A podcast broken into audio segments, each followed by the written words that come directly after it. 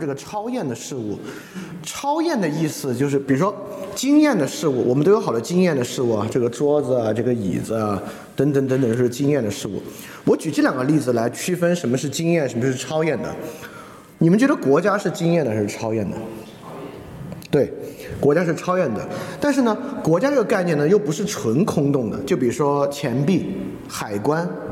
这个我们你买一本宪法这本书，对吧？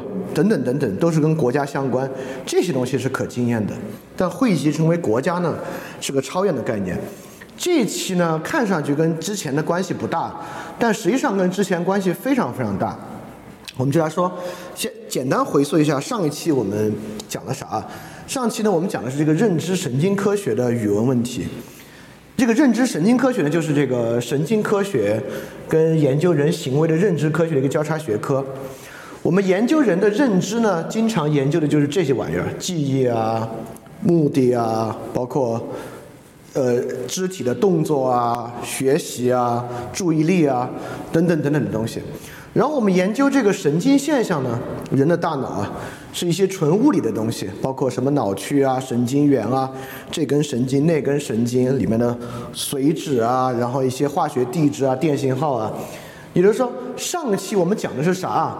我们讲的呢，就是有两个跟经验相关的东西，比如说物理现象，下雨颜色、形状、区域、大小，这些呢都是我们可经验的，我们也来描述。那其实写字、记忆、技术、演奏目的呢，也是我们经验的要素。这两个东西单看它们俩啊，其实都是经验要素。但是呢，问题是啥？这个认知神经科学的问题是啥呢？就是他想把这两个东西放在一起。上一期其实我们核心辨别的是不是这个问题？就是说。这种现象，这种语言是科学革命之后我们才发明的一种非常特殊的语言游戏。就这里面讲的呢，都是客观事实。就比如说这里面可能都不讲颜色，而是讲这个呃波长，对吧？讲一个颜色的波长、频谱等等的东西。那么这边的语言游戏呢是没有叫 behavior in naked，就是它是没有纯写字这个东西的。比如有纯光谱的波长，但没有纯写字。什么叫没有纯写字？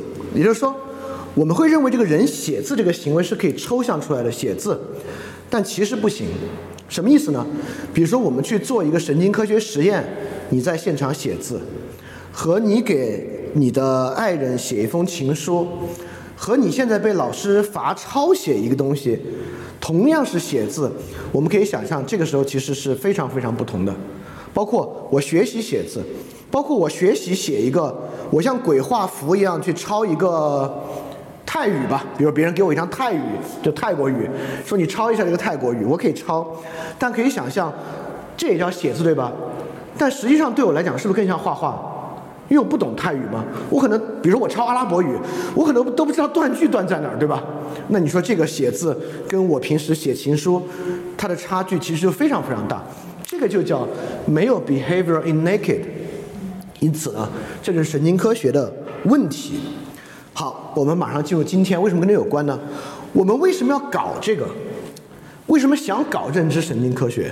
其实是为了归对于人的行为和意识行动啊，给他一个客观知识，因为这些东西是客观知识，对吧？比如说气象学。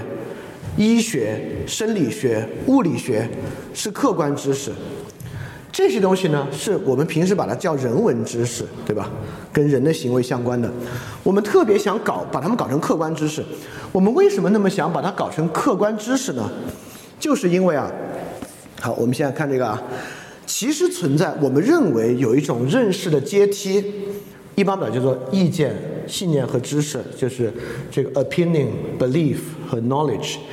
这三个的区别呢，就是 opinion 啊，主观和客观都不确定，连我自己都觉得这是我的意见而已，很可能不是真的。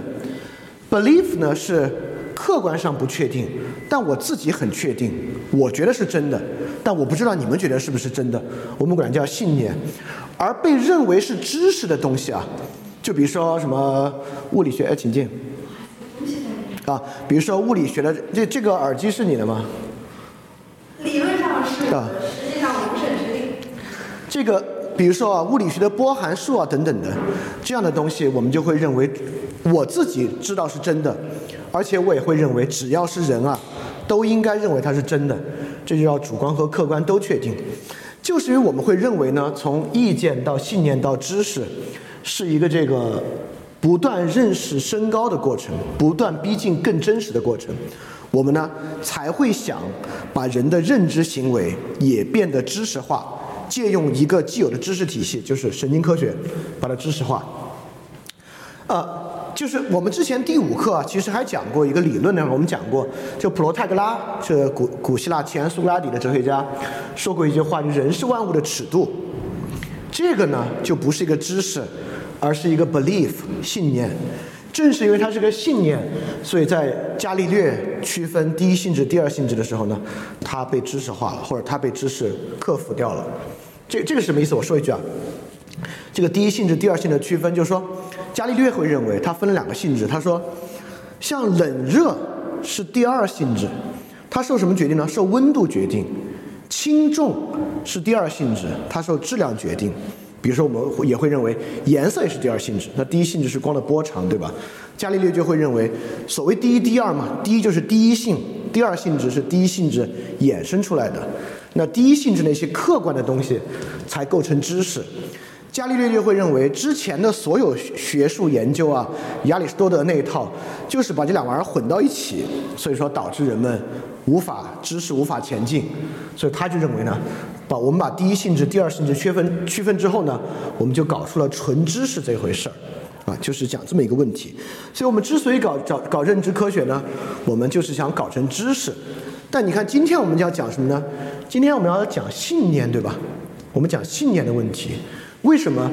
不，如果啊，如果全世界所有东西都可以知识化的话，那不用前面这两个了，我们就瞄着知识去就行。但其实上一节课说的就是认知神经科学不可能的问题，就是因为刚才那个没有 behavior naked，所以它不可能联合起来这么来教授。因此呢，我们就在说啊，针对人的言行有没有可能完全知识化的问题。因此上一节课其实就在说，针对人的言行是不可能完全知识化的这么一个问题。好，我们就直接来说信念啊，就是。就是因为那个原因，所以当然我不会认为一切都不可能知识化，就是很多物理现象是完全可以知识化的。但是人毕竟是我们我们最牵动的，也是最担忧、最困扰的、最关心的东西啊。所以这个时候呢，信念成为了一个非常值得去考察的东西。信念呢，就是那些我们不具有知识的确定性，但我们呢却要么不得不相信，要么选择去相信的东西。比如说啊，这个死后的世界。就人死之后还有没有这个 afterlife？你你觉得有没有？你觉得没有？你你是有神论，你肯定觉得有，对吧？你你觉得有没有？你也觉得没有？你觉得呢？你也觉得没有啊？我也觉得有。你看啊，不管有没有，它都不是知识性的，对吧？因为你其实没法证明它没有。这个呢呢，就叫做信念。像这包括还有一个，比如说好人有好报，你相信好人有好报吗？你也不相信好人有好报，你相信吗？看你呢？就是 saying。你觉得是个 saying 而已？你觉得呢？你也不信？嘿，你们信念感都很弱，我相信这个的。哦，anyway，你看，这就是信念。这个呢，就是那些不具有知识的确定性。像好人有好报，就是我选择相信的。那比如死后世界，我也选择相信。当然呢，我们有时候也会有些不得不相信。一会儿说啊。那这个时候呢？信念的构成里面，一个非常重要的是康德。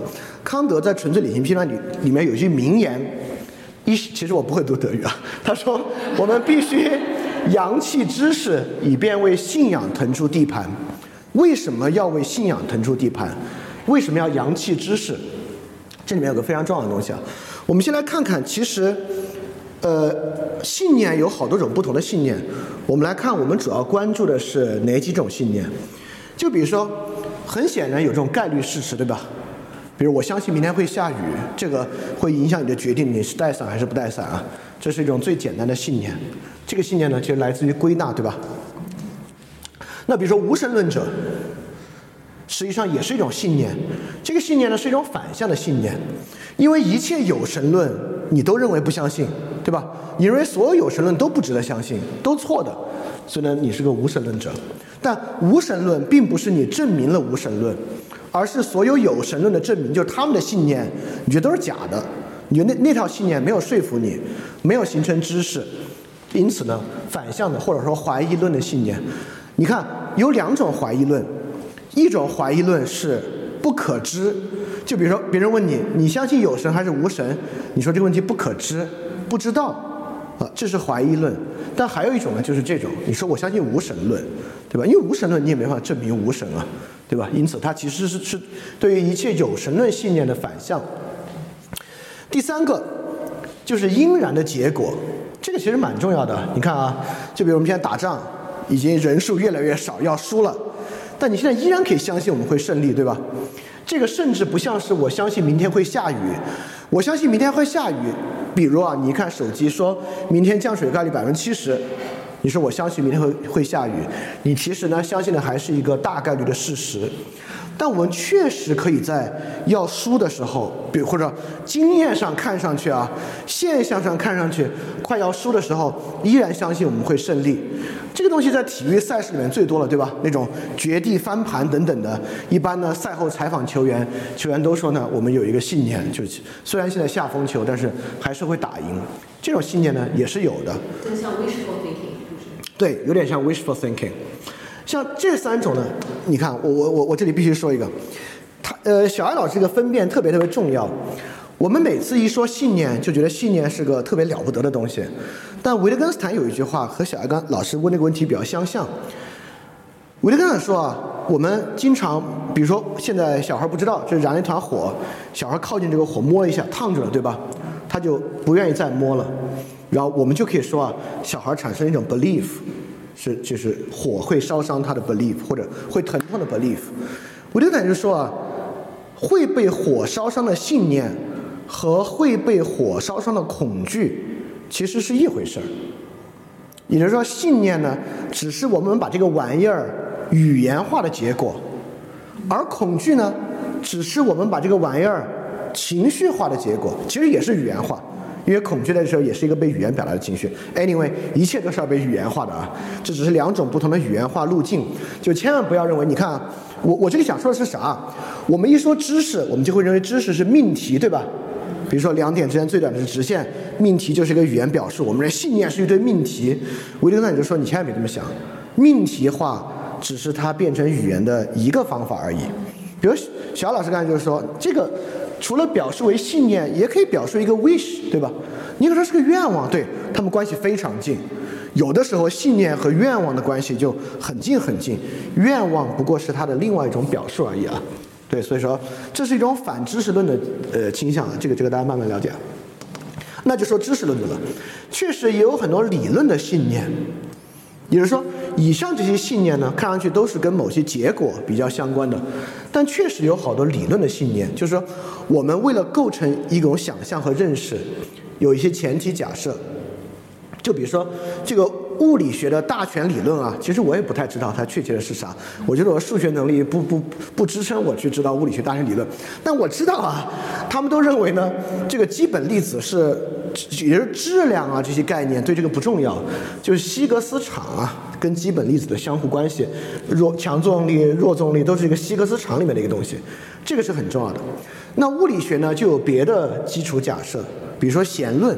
就认为这个基本的也不能就不能叫粒子了，这个基本的 element 吧，它是有长度的，这长度蛮重要的，就跟这个希格斯场和粒子的不一样，这个呢就是一个基础。那对康德来讲呢，神存在是什么的基础呢？是道德的基础，但他但在在他的道德就是实践啊，所谓实践就是道德实践，所以康德认为神存在这个信念很重要，不是为了搞宗教。而是为了说人能够有道德，一会儿我们就会说为什么。你看，因此呢，当然信念绝对不只是这么几种啊，我们只是拿这几种来看，绝对有很多种不同的信念来感受感受信念这个问题的重要性。好，我们就来说了，康德是怎么认为信念这个事儿这么要紧的呢？也就是说，为什么信念对我们这么重要？我们必须来关注信念的问题，就是因为康德那儿有一个很重要的概念叫二律背反，这概念是怎么了？之前讨论过。你们讨论过二律背反是吧？哦，你们还讨论这些？你你们怎么看这个问题的？你你你你你们为什么讨论二律背反？不是很懂。想避孕药。哦，OK 是啥？对，就是二律背反，我们当时讨论是因为就想知道二律背反到底在生活当中它是怎么呈现的。哦太重要了它具体在怎么样影响我们生活当中的观念，所以我们去就是先搞清楚二律背反是什么，然后想看它具体在生活当中。好，那我就现在就先举一个生活的例子，啊，我举个生活的例子。OK，这就是二律背反。我们都知道这个斯德哥尔摩综合症，对吧？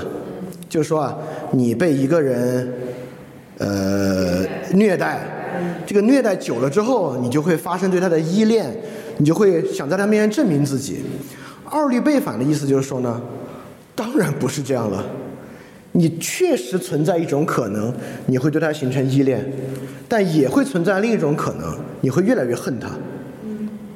这个某种程度上就是二律背反，因此一切都是我们认为什么什么必将，尤其跟人有关的，我们认为什么什么必将导致什么什么。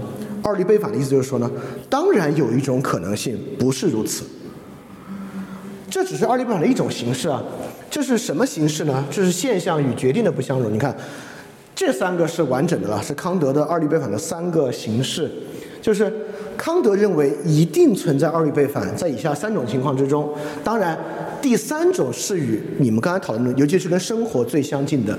但有哪三种呢？第一，概念上就自相矛盾东西在现象上的呈现，意思是说，第一个二律背反呢是由概念引起的，就比如说虚数负二的平方根，对吧？因为平方其实是正数嘛，所以负数的平方根是什么玩意儿？对，它本身是矛盾的，但这东西很有用啊，在什么量子力学上非常有用。虽然我我的数学也就到我知道它很有用，它怎么起作用我并不知道的啊，反正是挺有用的。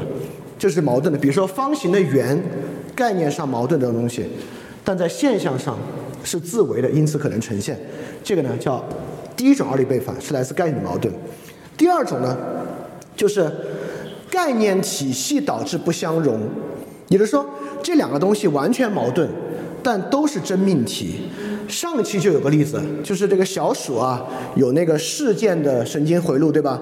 你们还记不记得？由于旁边加了一个那个跑道，因此小鼠呢就找不到最开始位置了。但是在另一个实验里面呢，却证实啊，小鼠有这个位置的神经表征，它能够在神经系统里保存位置。这两个东西呢，就相斥了。但是在两个各自的体系之内，又都是真命题。波粒二象性是最典型的。呃，这他们的，你你们的物理学波粒二象性了吗？没有，还没学啊。嗯，就是说这个光子啊，哎呀，这个要要讲那个衍射衍射实验。哦，那我我就最简单的说吧，这个光子在不同的实验之下，有时候像水波一样这么泛滥开来，有时候像子弹一样，就是分散在一个地方，不具有波的性质。也就是说，当你用什么样的方法去观测它、去计算它，或者尤其是观测它的时候，它就会呈现出什么性质。也就是说，这是基于我们以前对于波的知识和对于粒子的两套系统构筑的东西。但实际上，现在已经有波粒二象性混到一起的那个理论了，就是不以波粒的东西，也就是说，概念系统不相容，在两个完全相斥的东西里面呢，有这个二律背反。第三种二律背反就是现象与决定的不相容，就是知识认识与理性实践的不相容。说个最简单的，我们还是回到刚才你们问的那个知识，这跟生活有什么关系呢？跟生活就是这个关系。我们说啊，人是一种理性人，对吧？理性人呢，追求效用最大化。那这个时候呢，我们就让人做个实验，就比如说这有这有一百，这有五十，你拿哪张？然后很可能当然拿一百了，对吧？为什么要拿五十呢？然后这个实验结束之后，你把大家拢到一起，跟大家说啊，你看今天这个实验证明了什么呢？证明了这个人要实现效用最大化，人啊都要拿一百。然后你再把这个实验来一次，一百五十，可能很多人就会因为那个逆反心理去拿五十，他不一定要拿一百，对吧？这就是说，决定啊，人的决定是可以跟现象、跟现象世界不是一样的。这个这个经常出现啊，你看，在最大的逆境之下，比如说这个地震来了，很多人就丧志了，选择自尽，但是也有很多人会迸发出这个生命的意志力，往往在这个逆境之下，对吧？一会儿我们还有很多例子来说明这个问题东西啊。好，啊，你你看我们什么问题？看这是什么意思？它正面就有奥利维反意思就是说世界上存在了更多的不确定性。不，不是不确定性的问题。你看，好。你这个问题问得好，问得好，说明我刚才确实有一个东西要补充进来，会讲得更好。这个二律背反是针对什么来讲的？我只要说明白，你就明白什么是二律背反了。这二律背反是对着什么讲的呢？是对着这个自然系统的确定性来讲的。就比如说，这桌上有一桌台球，我我我把这个白球打出去，只要知道他们球的位置和我打出去的这个力量，这个桌上只有一种可能，对吧？这桌上只有一种可能，也就是说。自然世界被认为具有确定性，我们为什么要把这个认知科学、把人的行为跟神经科学搞到一起？不不不也是想要这个确定性吗？也就是说，知识确实是确定的东西。康德也会认为，知识是具有确定性的东西。具有确定性的东西呢，是当然是具有唯一性的。这个是个这个是个被数学系统保证的，对吧？所以说，二律背反。其实就是想针对知识的唯一确定性来说，没有这种唯一确定性。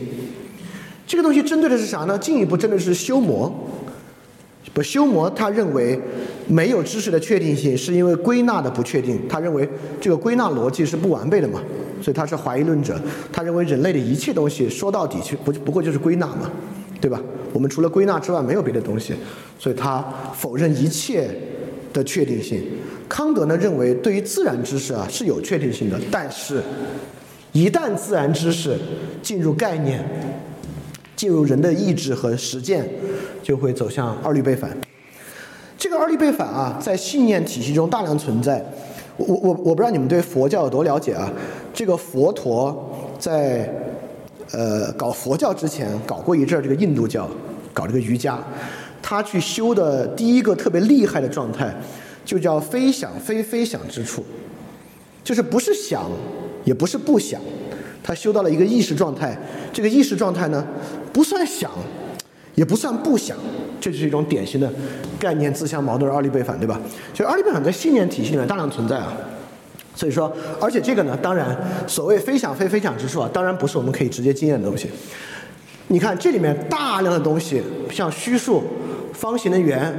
等等等等，都不是我们可以直接经验的东西。因此呢，现在我们就转向下面一个非常重要的问题啊，就这个直接经验这个东西跟我们的关系是啥？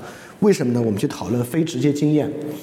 其实这个课这是第七课了，这个课一直以来我们搞的那个语言分辨，就是在分辨那些我们不能直接经验对象被语言概括之后容易出的问题。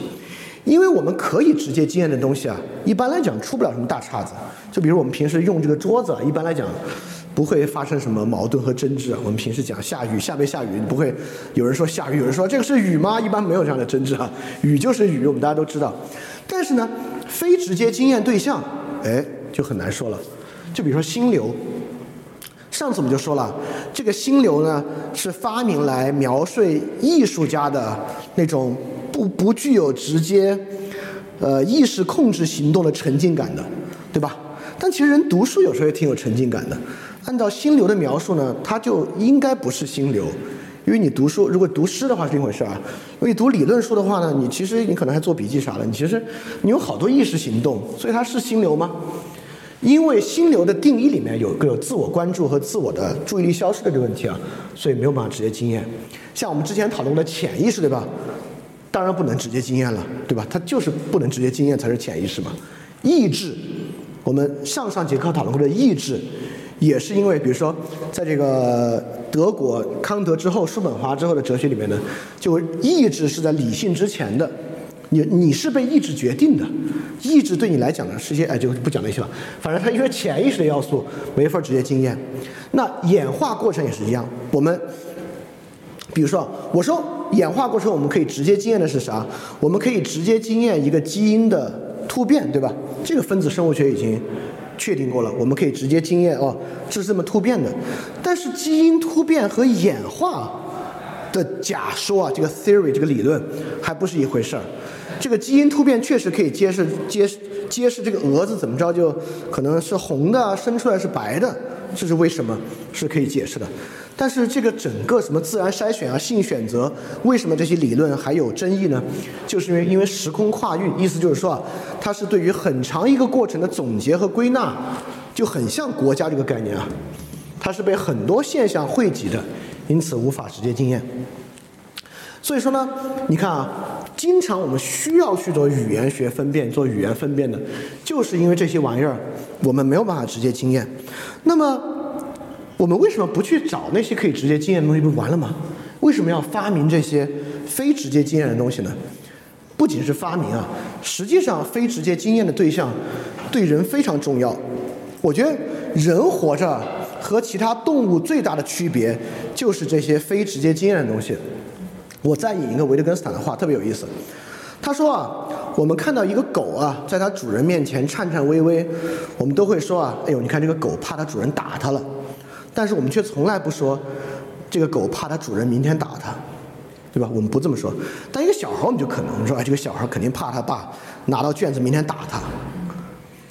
也就是说，对于未来的展望是人的生活形式的一些东西，而正是这个展望呢，让我们进入了一些，呃，这个其实不算是非直接经验的，但至少是一种不是当下经验的东西。也就是说，非直接经验对人的生活其实很重要。就比如说，我们现在用基因筛查的方式来排除我们自己的一些遗传病风险，有吧？很多人做基因检测，发现他们家族里面可能那个基因检测结果，他可能呃这样的一种癌症的发病几率比别人高多少，所以他每年都去做这个体检去排除。基因、基因与病的关系，都是在理论构筑中，也就是这个东西，我们是在用这个理论来认识。都不光是认识了，很多时候也不是你认识，是一个专家在认识，你就是信念，你就是相信这个东西而已，这是你不可以经不可以直接经验的。现在呢，还有很多人并不相信疫苗，比如美国不相信疫苗的人就非常非常多，对吧？但是就像我这里说的，不相信止疼药的人非常少，原因就是因为止疼药是直接可以经验的，你牙疼吃一颗，疼不疼你还不知道吗？但疫苗这个东西打进去，到底发生了什么？其实你不知道。所以说，不相信疫苗的人呢，就比不相信止疼药的人要多，就是因为这东西不可以直接经验，但对我们生活很重要。这个道家学说啊，这这这，我这个这个例子有点太深了，我先跳一下啊。我先说这个吧，就是间接互惠这个东西在社会上，比如说直接互惠，现在呃，我我就说间接互惠吧。现在现在街上有一个人遇到遇一个险。躺在地上，我不怕他讹我，我上去帮他打幺二零，然后那个警察来问我说：“你你为什么敢？”呃，记者吧，说你为什么敢帮他呢？我说：“啊，因为今天我帮他们，明天他明天别人帮我嘛，对吧？整个社会大家互相帮助嘛，互相帮助就是今天我帮他，明天不知道谁会来帮我。这个东西呢，就是不可经验的，直接互惠是可经验的。现在我们俩要共同去哪儿，互相帮助一下，但间接互惠概念对人重要吗？”太重要，对吧？整个社会的和睦、合作，包括陌生人的互相帮助，不靠间接互惠的信念是不可能的。间接互惠呢，是不可直接经验的东西。包括这个问题，今天大家都很在意环保，对吧？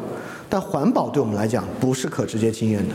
就比如说这个南极臭氧空洞，全球气温上涨，对我们来讲都是统计学数字。啊，你可能觉得今年夏天好像是比去年夏天热了一点啊，但这个肯定这种感觉，这个伽利略讲的第二性质啊，肯定不是这个可直接经验的问题。就是我们平时当然依靠大量的信念，依靠大量的理论来认识和把握世界。人嘛，有回忆，有计划，和其他同类交往，就是这些非直接经验对象对我们的信念就是很重要。所以人是不可能没有经验的，哎，我再说个有意思的东西啊！你看啊，这个止疼药啊，有人会不吃止疼药的，对吧？你你们说人为什么不吃止疼药？对，还有呢？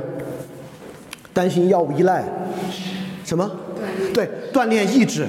你看啊，人相信止疼药是因为可直接经验的对象，但人不吃止疼药，往往因为那些不可经验的东西。比如说一个男孩说啊，男男子汉绝对不能吃止疼药，硬汉是不吃止疼药的。这个东西呢，所谓硬汉这个玩意儿，是他在电影等等其他给他的一个意识形态，这不是一个职业经验对象。你看我们止疼药当然是个很可直接经验的，但很多时候我们不吃止疼药，是因为那些不可经验的要素，比如说因为药盒子上写了一个你不知道名字的副作用，说这个可能会引发二十一三体综合症，当然肯定不会啊，就是举个例子而已，可能你不知道，但你觉得哇这个这个病听起来挺严重的，我不应该吃这个止疼药，依靠的呢是非直接经验的对象，所以这一页就是在说啊。我们刚才说知识和信念，对吧？我们说信念跟非直接经验对象高度相关。我们这里这一页就要说啊，这个非直接经验对象对人非常重要啊，就是说我们肯定是要去依赖这些东西的。好，我们就来说这个信念了。所以我们该怎么来看待信念呢？康德给了我们一个在不同的地方看待经验的思路。康德呢，基本上把这个世界啊，可以说分成这三块儿。这块呢，就是跟人无关的，就人要没有了，这个世界也在。一般康德管这叫物自体，对吧？康德的一个非常重要的一个发明，物自体世界。这部分呢，就是世界在不在吧？人都有他的自由在想，就是实践理性的世界，就人自己的意识这部分。那么人要来认识这个物自体呢，单有一大套东西去认识物自体啊，他就纯粹理性批判主要在说这个。这个实践理性批判主要在说这个物质体就这个东西，这个世界啊是遵循自然必然性的，本身是遵循强烈的自然必然性的。那么这个世界就很有意思了，就人的意识来经验的世界。比如说，你看，呃，好报这个好人有好报是一个已经是一个因果概念了，对吧？但至少好报这个东西啊。是由可经验的对象构成的，就比如说一个人健康终老，比如说一个人获得了成功，比如说一个人得到了他人的赞许，或者他想做的事儿呢得到了好的结果，这些东西呢被我们称作好报。但是好人有好报这个因果的事件，其他的勾连呢，当然是发生在经验世界里的，对吧？但有时候呢也不全是。比如说，好人死后上天堂，坏人下地狱。那上天堂当然也是好报的一点了，但上天堂就跟这个经验世界无关了。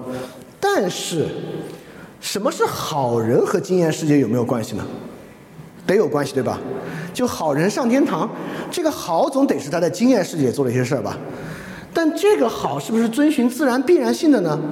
当然就不是了，对吧？这另外一个东西了。当然还有人的意识世界，啊，这部分当然就有更大的自自由。但这个自由，我我写一句孔子的话，但一会儿我们会说这个未必有道理。因为孔子说“吾欲人斯人至矣”，人就是这个儒家的要求人所达到的那个最好状态嘛。呃，孔子用这个话的意思就是说呢，人追求人这个东西啊是有自由的。你不由你穷你富，你在什么生活状态，你只要想做一个人人，你就能够做到。是这样的一个东西啊，但一会儿我们来说，在康德的视野里呢，嗯，未必是这么回事儿就是可能没有想的那么简单。好，所以康德其实论证了一下信念，就是康德其实搭建了很多信念，康德对这些信念呢有一个论证，我们把这个论证简单的讲一下，然后我们就可以过渡到我们来看的这些信念该怎么去理解了。康德这么说的啊。这个纯粹理性啊，就是我们去理解这个物质体这部分理解呢，是遵循遵循这个自然必然性的。这话话说的很绕，其实我们每次做一个物理题啊，都是在遵循这个自然必然性。这个泳这个泳池要放水啊，这边进那边出，对吧？这个小球相撞飞得多远，人跑跑得多远，就这些东西呢，就是自然的必然性。但实践理性呢，遵循目的的必然性。这个目的的必然性是啥意思呢？就就是人的目的，也就是说，比如我想发财，就想发财这个东西啊，我想富有，这个东西啊是我的一个目的。或者我说个别的，说个跟康德最相关的，我在这个上决定不撒谎。你看啊，呃，假设我真的把一苹果吃了，老师来接着问我，你吃苹果了吗？苹果已经在物质体的世界啊，这个苹果已经消失了。至少在我们的，就这我这话说的很不严谨啊，我们是不能完全了解物质体的。在我们的经验世界，这个苹果消失了，但撒不撒谎是一个实践的决定，就是我不管撒谎和不撒谎，我说那苹果没有可能别人拿走了，或者我说是我吃了，其实并不影响这个苹果的状态。这个呢，完全跟我的目的有关，撒不撒谎呢是我的一个决定。所以说，你看啊，这两个东西呢，就有明显的区分。我换一个别的体系来说，他们俩不矛盾的情况啊，也会有一些体系认为实践理性受自然必然性决定。比如说我们刚才说了一个，人是理性人，只有一百块钱，只有五十块钱，那个人就一定会拿一百块钱。这个呢，就叫他的实践理性也会遵循自然必然性，对吧？就是行为经济学家搞了那么多实验心理学和经济学的实验，其实某种程度上就是在想发明人的实践的自然必然性。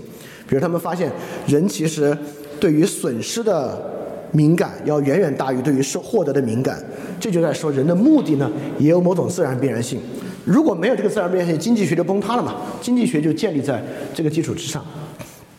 但康德不这么想，我也不这么想。人 sometimes 会会跟着一些思维的习惯去做事儿。你要想不那样，完全可以。不然的话，捐钱这种行为怎么发生，对吧？很多时候捐钱的功利完全依赖于对于价值的倾向和依赖于间接互助，跟你的直接好处没有关系。好，所以康德就说啊，因为康德认为啊，我们认识世界遵循自然必然性，而我们自己的实践呢，遵循目的的必然性。而我们的身体是在世界里面的，对吧？我们的身体是一个可经验的对象。就比如说，你现在想助人为乐，你想见义勇为，但就要承担身体伤害的风险。比如说，你现在要跳水救人，你可能就要溺死，这是你自己知道的啊，你自己知道这个事儿的。因此啊，就是因为你跳水救人可能会溺死这个事情，因此实践理性目的的载体就不是你的身体。因为你跳下去救的是，你可以说救的是别人的身体，但如果说这个道德的载体，就不是身体，因为它跟身体是相斥的，身体会遵循自然必然性，你的美德不能让你永生，你的美德也不能让你时时逢凶化吉，你可能会死的，所以康德就，我先说啊，这听上去有点蠢啊，但是大家先听完，因为我也不完全认可康德这个，但是了解这个演绎过程蛮重要的。康德就是这样证明灵魂存在的。灵魂是什么呢？就是实践理性目的的载体。因为身体在经验世界之中，所以说这个实践理性从哪儿来呢？它不从身体来，从灵魂来。这个灵魂为什么重要？重要就是，如果我们相信好人有好报，假设我们相信好人有报有好报啊，但很明显。像一个见义勇为溺死的人，那他的好报在哪儿？如果他只有身体的话，他的好报在哪儿？对吧？所以说，灵魂存在对于什么很重要？对于人追求道德实践非常重要。因为灵魂不存在，如果人没有灵魂，我去见义勇为就直接死死了，死后万事空的话。我 我图啥对吧？对吧？但我我不是说就没有，我们当然有很多别的理由可以来见义勇为啊，不一定要靠这个东西。只是在康德看来，因为你看啊，我这里再再多说一句，我这样可以讲的稍微多一点。这叫实践理性，理性是啥意思啊？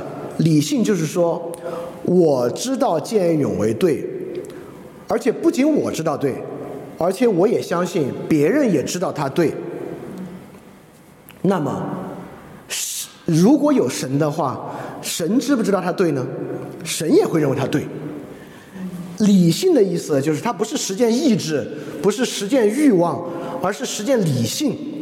理性的意志呢，就是说这玩意儿的好啊，是大家都能够认的。所以康德认为道德律令就是，只要是有意识之物，即便是外星人来了，外星人都要遵守东西，比如说不能撒谎啊，等等等等的。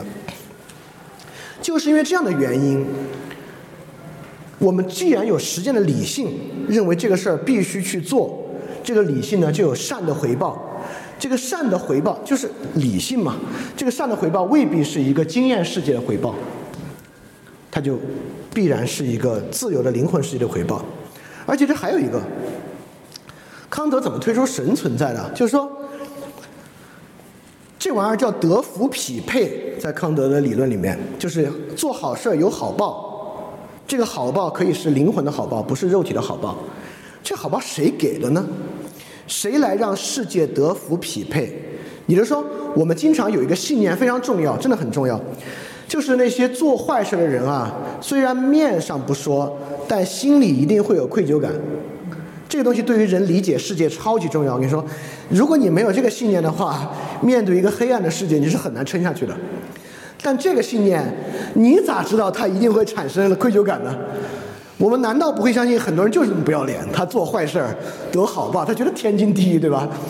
他怎么会一定有愧疚感呢？啊，康德就会认为，就因为人面对这个情况，因为他人啊是在经验世界之中的。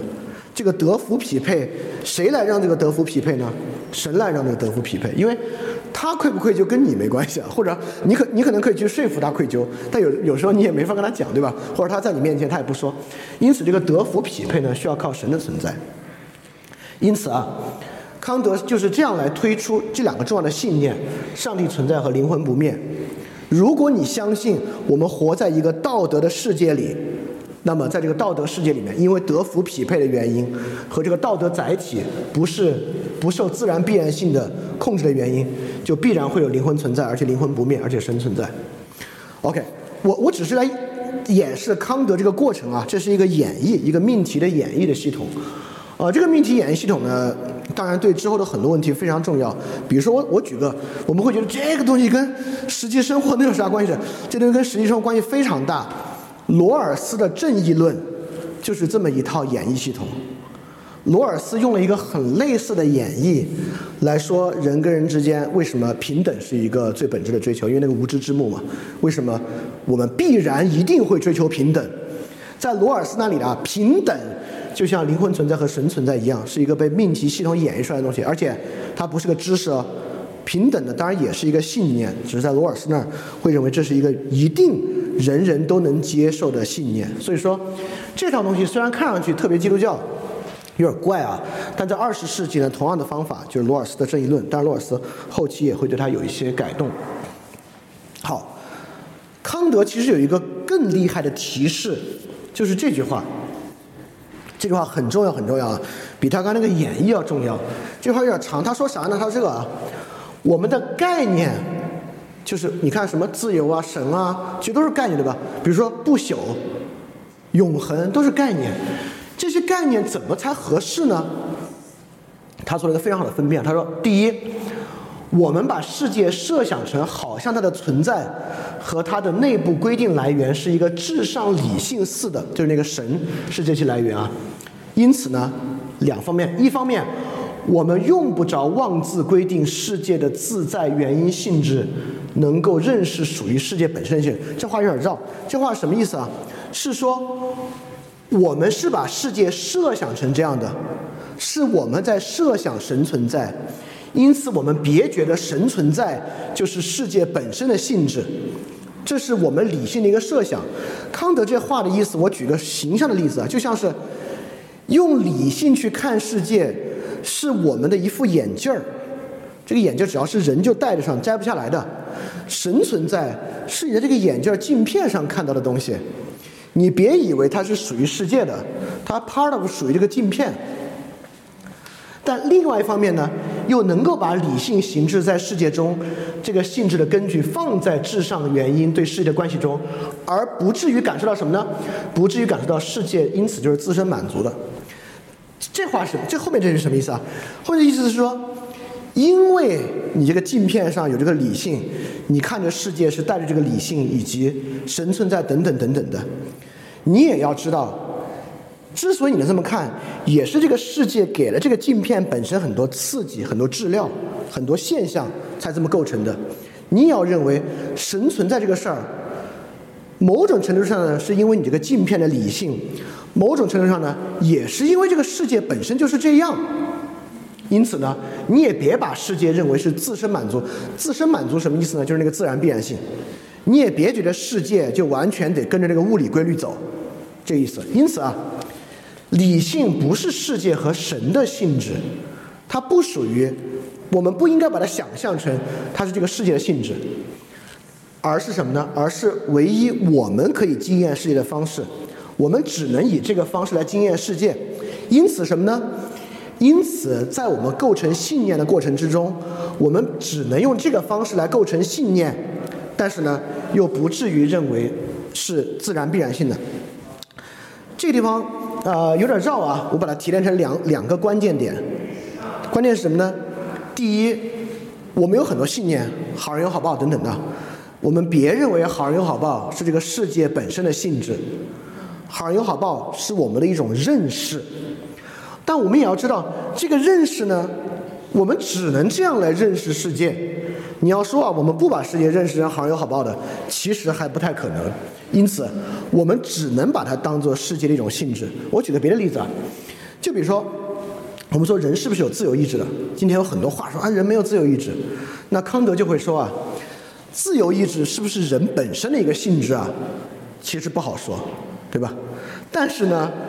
如果你认为人就没有自由意志啊，在康德看来，你说啥呢？怎么可能呢？对吧？你自己可以选择相相信，可以选择不信，你可以选择这样，也可以就是二律背反嘛。就是你你要这么去看啊。所以这个的问题有点复杂，但没有那么复杂。也就是说，这就是信念的特点。你不要把信念认为是这个世界的本质。但正因为有信念存在，我们可以不把世界看成自然必然性的啊。这就是信念对我们的重要性。所以你看，这里总结的好啊！信念应该呢，既不让我们陷入对自然决定论的盲信，这就是康德说的限制知识为信仰留留有余地；但是呢，也别让我们陷入对不可经验之物的妄想，就妄想哇，神笼罩了世界，决定了世界上的一切，我们的一言一行都在他就是就就就就是那部分啊，本来就是你的理性构造出来的东西。你就别把它再往下发展成一套庞大系统，别这样。因此呢，康德这句话就是讲一种信念的中道。这个中道其实非常非常重要啊。你看，这个中道我要说，这个中道其实是科学信念特别好的一点。比如说，科学家觉得有弦论，这个弦论也不是他突发奇想的。这个弦论跟可观测其实也不可观测，这个弦论跟微观的物理世界和数学是有关系的。对吧？比如说，我们知道黑洞，我们没有人真的看过黑洞。那个网上的黑洞照片不是像我们拍月亮一样拍下来的，是拿那个宇宙射线算出来的。这个宇宙射线算成那个样子呢，是背后有物理、有数学公式的。但是呢，黑洞的信念就是一个由其他经验物支撑的，对吧？它是在一个经验物和理论支撑之中的。所以科学有很多信念，比如说。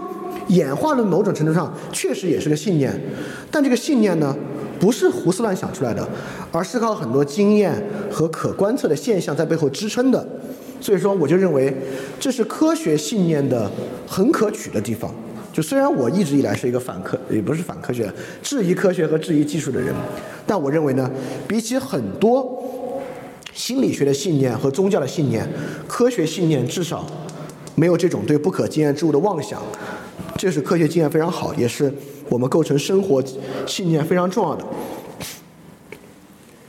哦，因此对着这我把这个提前讲了，就是哪些是可能的信念假设？就比如说我们说人的意识被神经系统决定，人并不自由，在康德看来就不可能，你不你不可能这么去想，对。哎，但是呢很重要啊，因为自由啊是被给定的。或者说，我们当说心灵的时候啊，就是在说自由。所以，什么是自由？这意思就是说，自由和心灵在康德这里就是概念而已嘛，只是这个概念是我们不得不接受的。所以，什么是自由是一个非常可疑的概念。这是什么意思啊？也就是说，比如说，当我接触那些行为经济学的结论，比如说人对于损失的敏感性远远大于对于收益的敏感性，我不会认为是假的。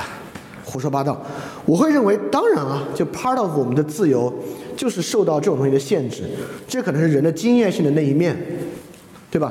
因此，自由，什么叫自由？那我们就要说，确实啊，在生活中趋利避害、选择利益的人就会多于选择非利益的人。那我们必须问，那些人舍弃利益，为什么？他们凭啥能舍弃利益？比如我们发现，哦，OK，那父母为了子女能够舍弃利益，那我们就要说，哦，那人与人的爱，也许是跟自由非常相关的一个东西，对吧？这就是，也就是说，当没有那些经验的时候，自由这个词儿是空的，没有任何意义。因此，这个信念呢，你看在刚才例子中呢，就与爱这个信念反产生了关系，而它呢，恰恰是在经验事实中被映照出来的，也就是说。人确实很多时候都趋利避害，在很小的一些时候，人不这么做。那人为什么不这么做？那自由正是在这些经验事实中获得理解，而不是在一个概念体系中获得理解。就是说，这是刚才很重要的，跟科学有关的。我们是通过经验了解信念，而不是在妄想中了解信念。好，我们就来讲什么叫做经验信念的可经验要素。啊，这就是今天非常重要的嘛。现在推推推推推到这儿，就是为了讲这个东西。信念对我们很重要，我们说了，我们也说了，这个不可经验性是信念非常重要的东西。但是呢，康德又教育我们啊，我们不要因为信念产生妄想，必须跟可经验的要素挂接。好，我们就从最简单的相反的例子来看，基督教和佛教都有一种非常简化的信念。你们肯定都信，听听都都听过。比如说，一个人去寺庙求神拜佛，然后回来之后呢，又落空了，旁人就会给他说：“那你心不诚，你下次去求啊，你心再诚一点儿，哎，你这事儿就就就就就就好了。”因此呢，你看，如果事情随自己的心意呢，是因为心够诚；事情啊，就打少打个不啊。这个事情不随自己的心意呢，是因为心不诚。这个基督徒也有另外一种方式啊，只要随自己的心意啊。就说这是神的安排，神的恩赐。比如说，他他他考高考，他就感谢耶稣，就要考上北大。他考上了，这是神的恩赐，考上北大。要没考上呢，说这是神给你的试炼，这神要考验你，给你这个试炼。因此呢，这就是两种虽然跟经验有关，但是其实跟经验的性质没关系，这种任意性的解释，只要成了就是一个，不成就是一个，反正这个概念什么都能解释。这个呢，就是一种非常简化的信念，心诚不诚，请注意哦，这里说的心诚不诚，不是真的有一个心存在诚不诚，而是这个说法，这个说法在解释生活，这个安排在解释生活，这两种啊，恰恰虽然简单，恰恰是两种最简单的摆脱经验的方法。你看啊。佛教的呢，是一种纯心理学式的摆脱经验世界的方法，就是心诚不诚，对吧？你心诚或心不诚。基督教那个呢，神的恩赐和神的试炼，是一种宿命论式的摆脱经验的方法，与经验世界无关，是与这个神的安排有关。佛教那个呢，跟经验世界无关，只跟你的某种心理状态有关。所以说，这两个方法确实是两种非常极端的摆脱经验的信念。我们前几期课批驳的很多心理学信念都有这种跟经验世界无关的那种语言空转，就是来源于这样的一种经验。而宿命论本身其实也非常多。但虽然说讲的听上去挺傻的，但我要说呢，本身其实并不完全是坏事儿。至少这是两种方向。比如说，纯心理学的确实提示着。经验呢，并不是完全控制和主宰世界的。也就是说，我们为什么发明纯心理学，其实是拿来克服唯物主义的。因为如果我们不想象有一块纯粹的心灵空间存在的话，那不就神经科学吗？对吧？一切神经现象都是跟着物质世界走的，那不就唯物主义了吗？对吧？宿命论呢，也提示一种经验世界呈现的不足，避免了纯粹的自然主义。也就是说。某种超出自然现象的目的论，善恶好坏，呃，西方文西方人称为这个救赎，东方人称为天道，不要，比如道家的天道就是相当自然主义的，但儒家的天道其实就不是，它是有强烈的伦理判断在其中的，因此宿命论呢也在提示这种自然世界的不足，强调着这么一种伦理的世界，因此啊，这两个东西虽然，也就是说。当你的信念构成仅仅有他们，你就走入到一种妄想之中了。但是，因此重要之处在于如何能维持着这样一个张力。你既不完全走上纯心纯心理学，也不完全走上宿命论，因此让你的想法还与经验世界有关，就成了构成你的信念一个非常重要的东西了。好，我们就从之前阅读的文本来看啊。呃，当然这些文本更多的都是这个负面的。我们来看到底怎么能相关？你看啊，呃，这是一个文章，这个文章讲了佛教怎么让人断烦恼，就人怎么能够克服烦恼。他讲了三种方式让人克服烦闷烦恼。第一种方式呢叫形象，这个形象是什么东西？非常简单，也就是说，呃，说白了就是人要去观察苦，而不要观察乐。因为乐呢会让人起贪欲，贪嗔痴是佛教非常糟糕的三个心灵状态啊，所以观苦是脱离的条件。怎么观苦呢？比如你看到一个包啊，你特别想买这个包，但你要想啊，这包是会坏的。你要买来之后啊，哪天它坏了，你多伤心对吧？你可能就不想要了。反正他是这么说的。然后他也说呢，你要多去看看别人的苦。对，然后他他怎么说呢？他说。呃，他说：“他说你看，多看看，想想世界上活得很苦的人，为吃一口饭辛苦奔波的人，那么自己哪怕只有一碗面条，也会觉得很好。但是你看，他立马发现这个话很危险啊，这个话很容易让人这个记人有笑人无。他说，观察苦啊，也不是看到别人过得很苦就觉得自己很优越，并因此开心啊，你那不是观察苦了，做错了比较。他强调，你要一直观察苦。”但是呢，不要从这个观察苦中获得乐趣。但是很明显，在这个例子之中啊，哪怕有一个面条，也觉得挺好。一，我我想说的是啥呢？这不就是两句意思一样的话？这是不可能的事情，对吧？你观察苦，尤其在这么一种话里面啊，苦乐是同质的，什么意思啊？你看到一个包，这个包未来会坏，你对它贪欲就减少了。因此离苦得乐，这个乐咋来的呢？也就是你避免了一种未来的损失，或者避免一种苦，就得到了乐。这本身呢是一种苦乐同质的概念。在这个苦乐同质的概念之中啊，才会有这样的一种观苦从苦中解脱，而观乐呢是一个颠倒。他就说事物并非没有乐的视角，只是乐的视角会助长烦恼，而不是消灭它。好，我现在问的问题是。你看啊，我们什么时候才会观察别人的苦，而并不是看到这个觉得自己会比别人优优越？在什么情况之下？你看我们经常这样嘛，我们在网上经常说印度，不就是看印度有多惨，然后我们觉得自己挺优越的嘛，对吧？那什么情况之下人才不这样呢？在乎的人对吧？哎，对，比如你看到是自己亲人的苦。你就不会这样。因此，我想说的是啥？你会发现，其实，在原文里面，这句话在这句话的下面，很可能是他写这句话也发现，哦，好像是不太好啊，他就补这么一句。不，这个我们之前分辨过了，写文章论理的时候，这种事情简直每篇文章都有，就是直接用语义造句的方式构成。因此，我想说的是，我们确实有很多方式来克服苦。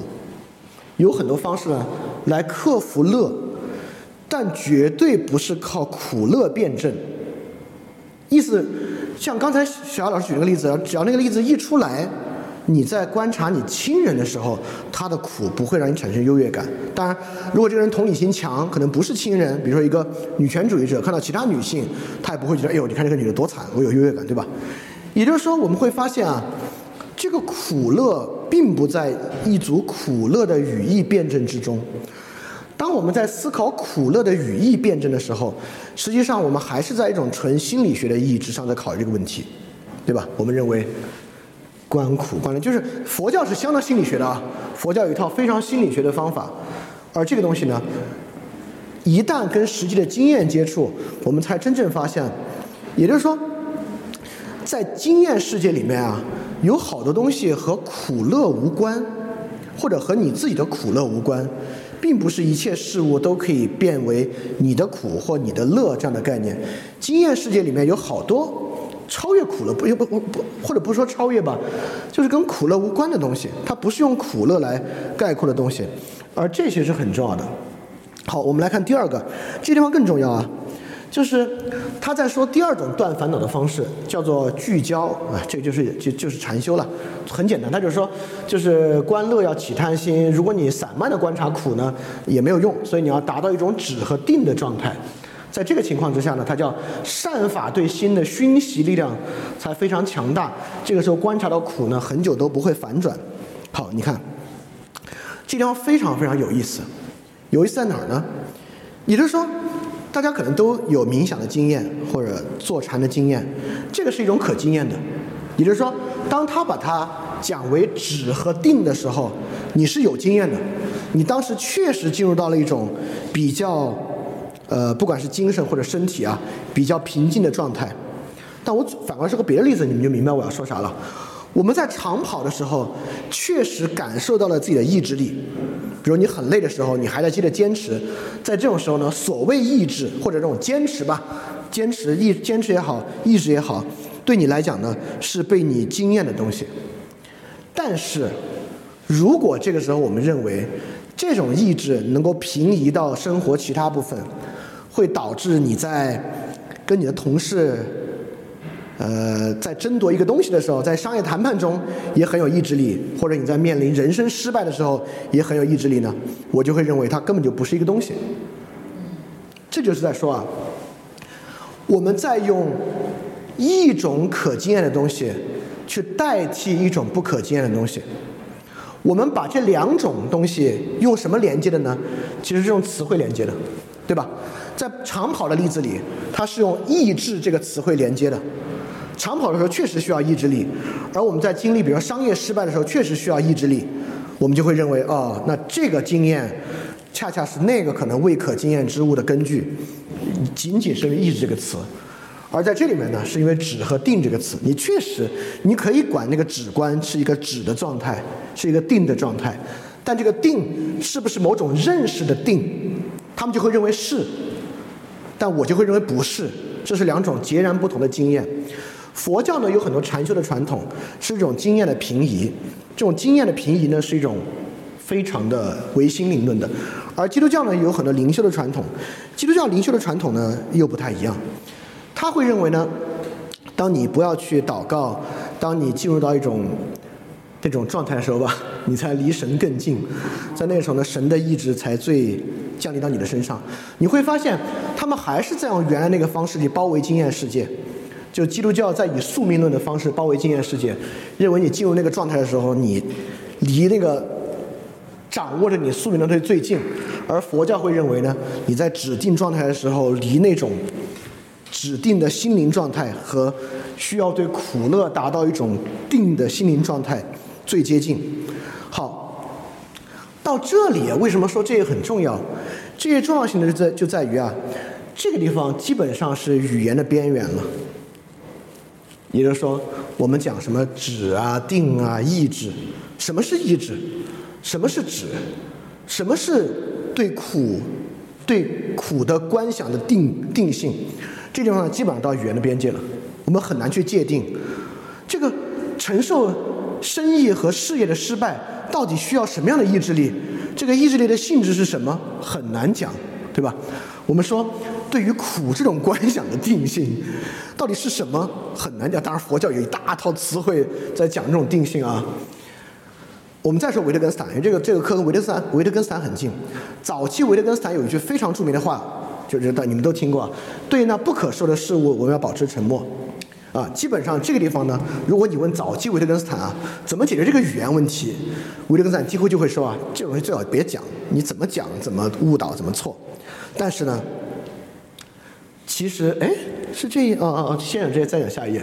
对，但是呢，其实不是，我们就要跟经验连接，则有一种方式，可以在刚才那个几乎到语言边界的时候，我们能够更进一步把握住那个信念本身。你看啊，呃，他他讲的第三个断烦恼的方式啊，叫普遍联系。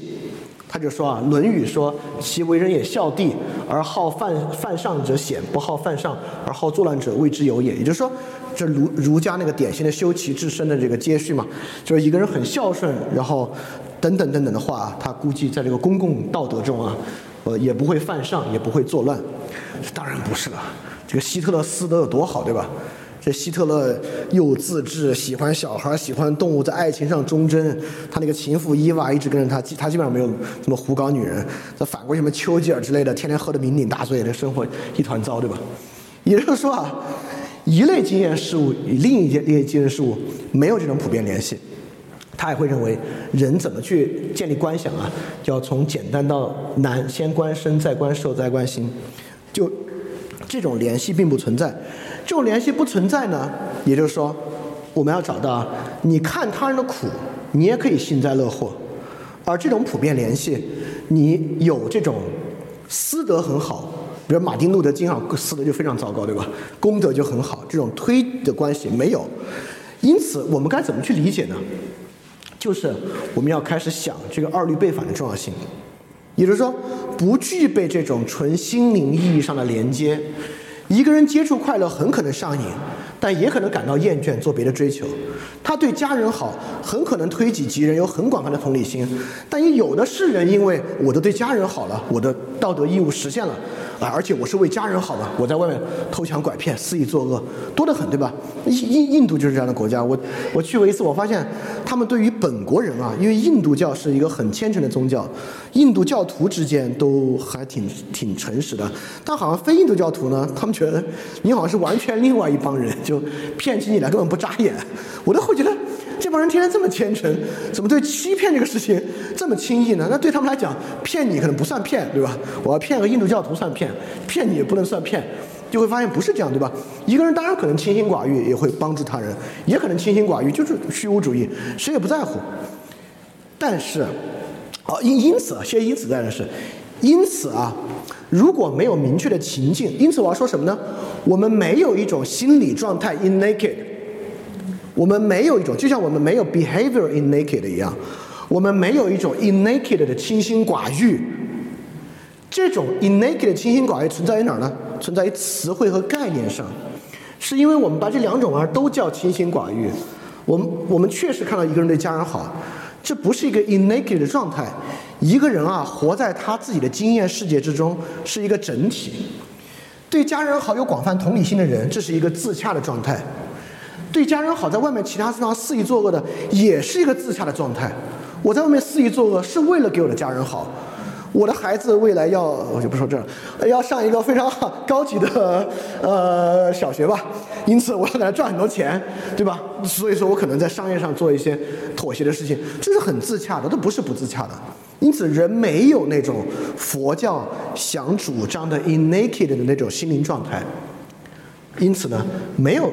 脱离情境，没有一种 naked 心理状态，因此，对维特根斯坦来讲，这话就讲言及于此没有了。但我认为是有，比如说，现在有一个人，你们这有个学生啊，他刚刚玩了一个月的游戏，就是沉迷了一个月游戏出来，这个时候作为一个老师，怎么在这个时候让他放弃游戏或者少玩游戏，而去做别的事情？你看啊，等你说。说得好！你看啊，如果我们从纯心理学的角度，我们就我来帮你分辨你对游戏的瘾。我从叔本华的角度来讲啊，这个万事成空，这个瘾啊，最后也有成空的一天。这个成空的一天呢，你看苦从中来，岂不是苦上加苦的？但是这不是扯淡嘛，对吧？好的方法当然是我给他一个新的、他更感兴趣的东西，让他能够脱离游戏。只是这个时候呢，我把他对于游戏可能的厌倦当做一种可能性看待，对吧？这就是我们说的，不管是教育还是宗教，还是任何信念的东西，它既不在宿命论的世界里面给他一个你这么做就一定会，基督徒最喜欢了，你将会下地狱啊之类的，也不在纯心理学的世界之中给他一个什么什么东西，这些信念啊，都是在经验世界之中成型的。这个信念的方向，好人有好报等等等等，都是在经验世界之中跟经验世界勾连成型的。好。我我们接着就来看类似这样的信念啊，刚好这些信念，我们就从基督教来分辨。你看啊，这个基督教啊，这这还是我摘的这个著名神学家的话，但这个神学家我也不喜欢。他说啊，不可能有不信天主的人，因为没有一个有理性的人不全心全意向往生命，为了永远活着，我们什么都愿意付出，我们渴望圆满的爱，渴望永不改变、持续直到永远的爱。因此，他的基础，他有个信念。他说啊，人都向往幸福，当做他的信念。其实我也认为这个信念很重要，就是我我会认为，认为人都是向往幸福的，是一个很重要的信念。但是，为了论证人都是向往幸福，是不是这个说法？是不是人为了永远活着，什么都能付出，圆满、永不改变、持续到永远的爱？就不是，不是的原因，康德说的很清楚啊，永远。这种词儿对人来讲是不可经验的，你根本不知道什么叫永远活着，没没有这个东西。所以说，人都向往幸福，他绝对不是去向往那个他愿意永远活着的那个东西，对吧？你看这个基督教说永远的死，你也不知道什么叫永远的死，所以才会告诉你，个地狱像什么呢？就像火一直烧着你啊，你只能从这个概念去想象一下，你可能被烧十秒钟也受不了，可能要是烧一个月、两个月，你更难受，永远嘛就是时间延长，不是这样的。因此，在这里存不存在一种二律背反？有没有人就不向往幸福？有没有？当然可能，对吧？但你看，我们也有很多方法去，也就是说，你看，躺平是向往幸福，是不向往幸福？你你为什么说躺平是向往幸福？他觉得躺平是一种更好。对，或者他认为不躺平呢是一种无谓的劳动和努力，得不到任何东西，对吧？所以说我至少没损失嘛，我没有获得，没损失。我们可以把它解释为这是一种追求幸福，尤其从功利主义的角度。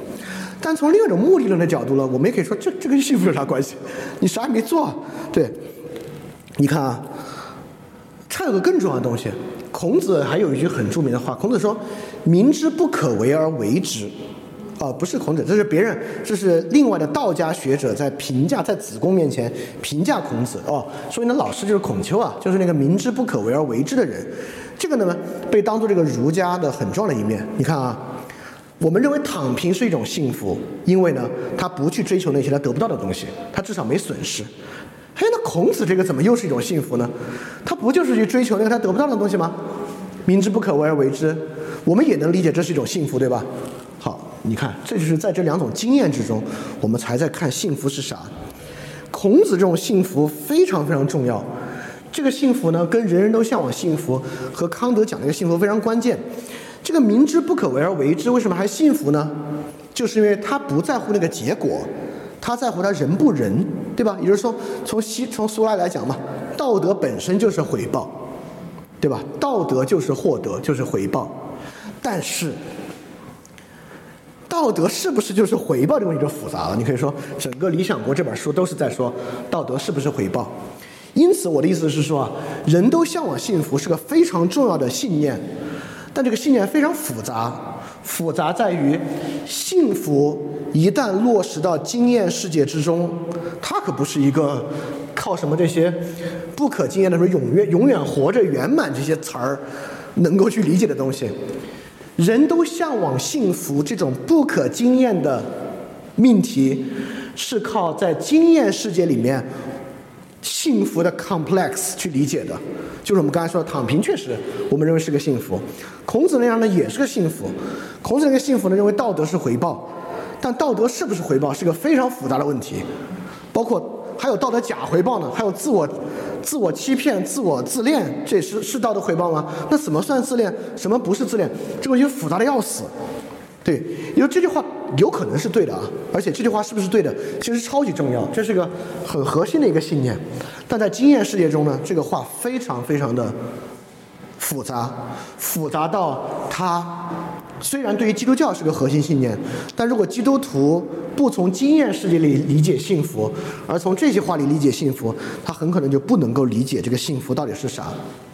这就叫做这个东西必须跟经验世界获得一种张力才可能。好，我们再看下一个。同样，呃，这就是刚才那个，人人都向往幸福，其实有很多别的可能。你看啊，人不为己，天诛地灭，实际上也是人人都向往幸福的一个衍生版本，对吧？人人都是自私的。还有一个版本呢，就价值多元主义，也就是说。A 有 A 想追求的东西，B 有 B 想追求的东西，他们并不相容，对吧？这也是认为人人都向往幸福，所以他们向往不同的东西，所以每个人都有偏见，我们要去包容。那人人都向往幸福，还可以作为经济学的基础呢？因为人人都向往幸福，因此只要社会总体效益增大，大家生活就过得更好，不就是现在嘛，对吧？那也可以是基督教教条主义。人人都向往幸福，就像刚才说的，因此你们怎么可能不渴望永生呢？你们渴望永生，你们怎么能不信主呢？对吧？也就是说，我们就会发现，关键在这儿，因为这四个想法啊，可说是南辕北辙，互相可能是打得最不可开交的四种不同的想法，但都可以从“人人都向往幸福”这个基础之上推广出来。所以刚才我们在看“人人都向往幸福”往前，如果没有这些经验，你根本无法理解这句话；往后，如果没有经验，这句话可以走向非常非常不同的方面。因此，一个信念“人人都向往幸福”这么一个信念，这个信念的实质其实是跟经验世界高度相关的。而不是跟一个信念理论高度相关的东西，所以它的深度在经验生活中啊，就像康德说的，因为永恒啊、圆满啊，根本不是人可经验的东西，所以它的深度并不在那个地方。好，这有另外一个，就基督教还强调另外一个玩意儿，就是这个教会合一。因为啊，这个我们分开的饼是基督的身体，饼是一个，然后我们也都是基督的肢体，我们要共享这个这基督，我就不信念了。反正基督教特别信这些，基督教经常拿过来说，就为这个原因啊，必须来教会礼拜，因为我们是合一的。因为这个原因啊，信徒之间必须和睦，不能争吵。因为这个原因啊，信徒之间必须能够有统一的想法，对吧？经常这样想。但是呢，我们还是在提那个二律背反啊。这圣经里面也有别的话说，有人认为这日比那日好，有人认为天天都一样。个人呢，应该照着自己的信念拿定主意。这话在说啥？这话在说呢，有的教派认为啊，应该星期天去做礼拜；有的教派认为应该星期六做礼拜。这是不同纪年法的方式。每方都认为我们这个才是正宗，你们那个是邪门外道。这圣经里面的话，因为在因可可见，在公元元年或者公元四十六年以前，就大家争这个东西了。因此这句话会认为呢，无所谓，应该个人按自己的信念拿定主意。所以是吗？所以是是要搁置一切争议，怎么都行吗？有人说啊，耶稣基督没有神性，可以吗？对吧？好，还还是个问题啊。合一、和睦等等等等问题。是我们非常重要的信念，我们完全可以说，人跟人之间需要宽容，是我的一个信念。这个信念非常好，但是这个信念在具体的经验面前，是不是取得一种绝对的律令？因为人跟人必须宽容，因此你这辈子没有怪过任何一个人，这不可能的嘛。虽然要和睦要宽容，那当然也有一些。底线的情况，甚至这个底线情况不是某种理论的底线，而是某种现象的底线。你说我这个人绝不杀生，绝不杀人。那现在你在街上遇到一个人拿了一个枪突突突突突大家，对吧？你现在刚好一把枪划到你的面前，你怎么做，对吧？因此，所有这些信念本身，即使这个信念本身叫合一、叫和睦、叫和平，也不代表它能够在任何情况之下获得一种绝对的律令。在实际的经验之中，有很多和它冲突的东西，这个就是二律背反非常重要的价值。在二律背反之中，我们一到这种信念，我们自己都知道，这个信念是一个康德有个词儿说挺好的，它叫范导性的概念，就是是你 就是我们的词儿，你管它叫指导意见吧，就它是个指导意见。它这个指导意见的意思就是说呢，你你往这个方向走，但是啊，好多东西你也知道跟那个。有很多特殊的情况不是那么回事儿，叫范导性的概念。但你看啊，物理学肯定没有范导性的概念，对吧？比如说我们对物理世界的基础模式和想象，它不是个范导性的概念，它是个描述性的概念。但这些呢，都是范导性的概念。也也就是说，这些东西，这这我就不用细讲，你们都明白了。因此，不管宽容啊、和睦啊、合一啊，本身不具备任何绝对力量的特征，它在具体的经验世界之中呢，依然遵循二律背反。这个信念在具体的环境中呢，会有各种各样不同的呈现。因此啊，我们就要回到这个语言的问题和最后啊，就是一种信念的实用主义。也就是说，面对信念，我们必须知道。任何被描述出来的信念，它都会遭遇问题的。就这种心理学式的，就是我们之前分辨的佛教式的信念，它当然会遇到经验中的二律背反。就是我去观苦，那我也会观，我当然可能会观苦，观到我觉得有优越感啊，觉得你看这些人多傻，对吧？那宿命论式的信念，它也无法概括在情境之中获得一交和睦，它无法概括情境中所有你遇到的需要被和睦的环境。那有些时候你是不可能在这个情况之下去和睦的，这种宿命并不能给予你。因此啊，康德刚才那句很长很长的话，我们在信念之中给他一个语言学的版本，就是信念都是被概念和词汇描述出来，对吧？哦，人人都幸福，人应该和睦，我需要宽容，这些本身呢都是词汇，而词汇的意义啊是在语用中形成的。就这事儿能不能和睦，跟和睦这个词儿没关，跟这个事儿有关系。对，因此作为概念的这些信念词汇啊，它不没有直接指向我们的心灵，也并没有直接指向世界的性质或者某种神的性质。这些信念其实我们可以说是一些否定性的概念，它是用来否定那些简单的唯物主义、宿命论、自然主义、纯心理学的，它是用来做这些用的。而而且呢，它本身也必须在具体的经验中呢，才可能起这个作用。所以说，我们最开始说到啊，就是从意见到信念到知识这个阶梯，我们已经基本打破了在人的行为之上，我们可以获得确定知识的这一点。因此，信念呢变得非常重要。但信念的重要呢，我们也要知道，很多信念呢，它是帮助我们逃脱了自然必然性，但很容易进入到一种之前我们讲的对于信念的妄想，对于非可经验之物的妄想。那么在刚才佛教和基督教呢，我们就看到，对于这种不可经验之物的妄想呢，有两种最主要的形式，就是宿命论式的和纯心理学式的。而打破这种妄想，都是要在具体情境之中找到它的二律背反的东西。我们才看到这个概念啊，真正有用的或者真正关键的东西在经验中是啥？它的内涵，就像我们刚才说啊，自由这个词的内涵，肯定要在道德啊、爱啊等等具体的例子中去得到。而很明显，合一和宽恕这个词的概念，恰恰是在在在那些到底该不该宽恕、处于临界点的那些例子之中。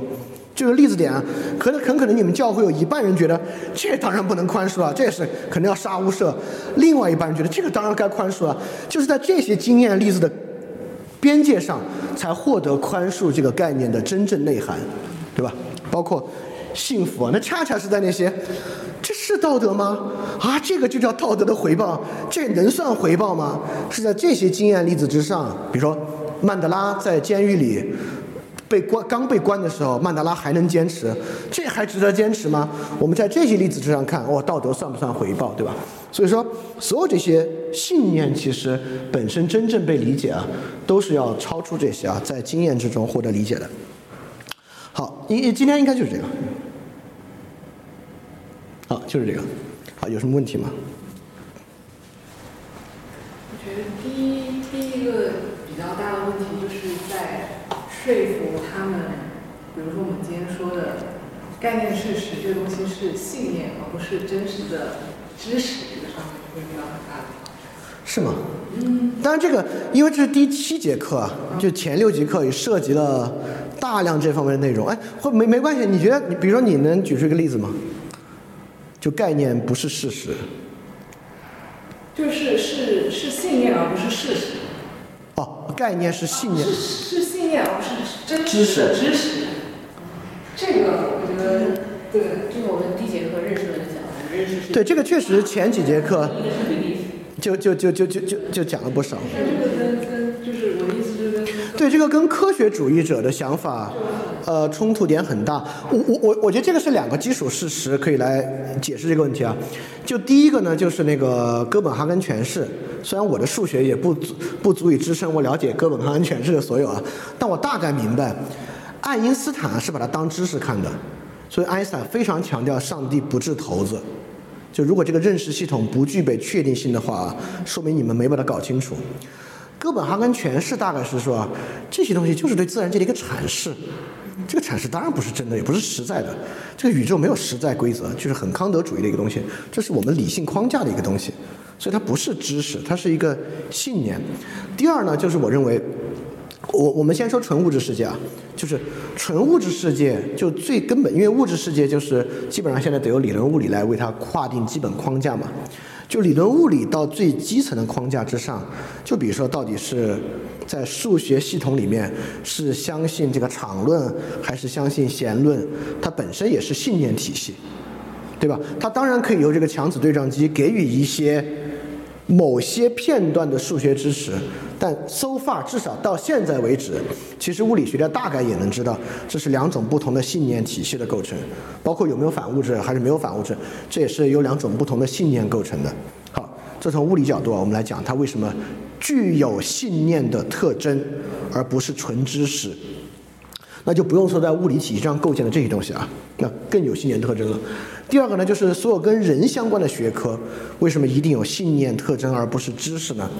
就很像是认知神经科学那一章，也就是说，因为人的行为没有 behavior naked，它是不可能知识化的。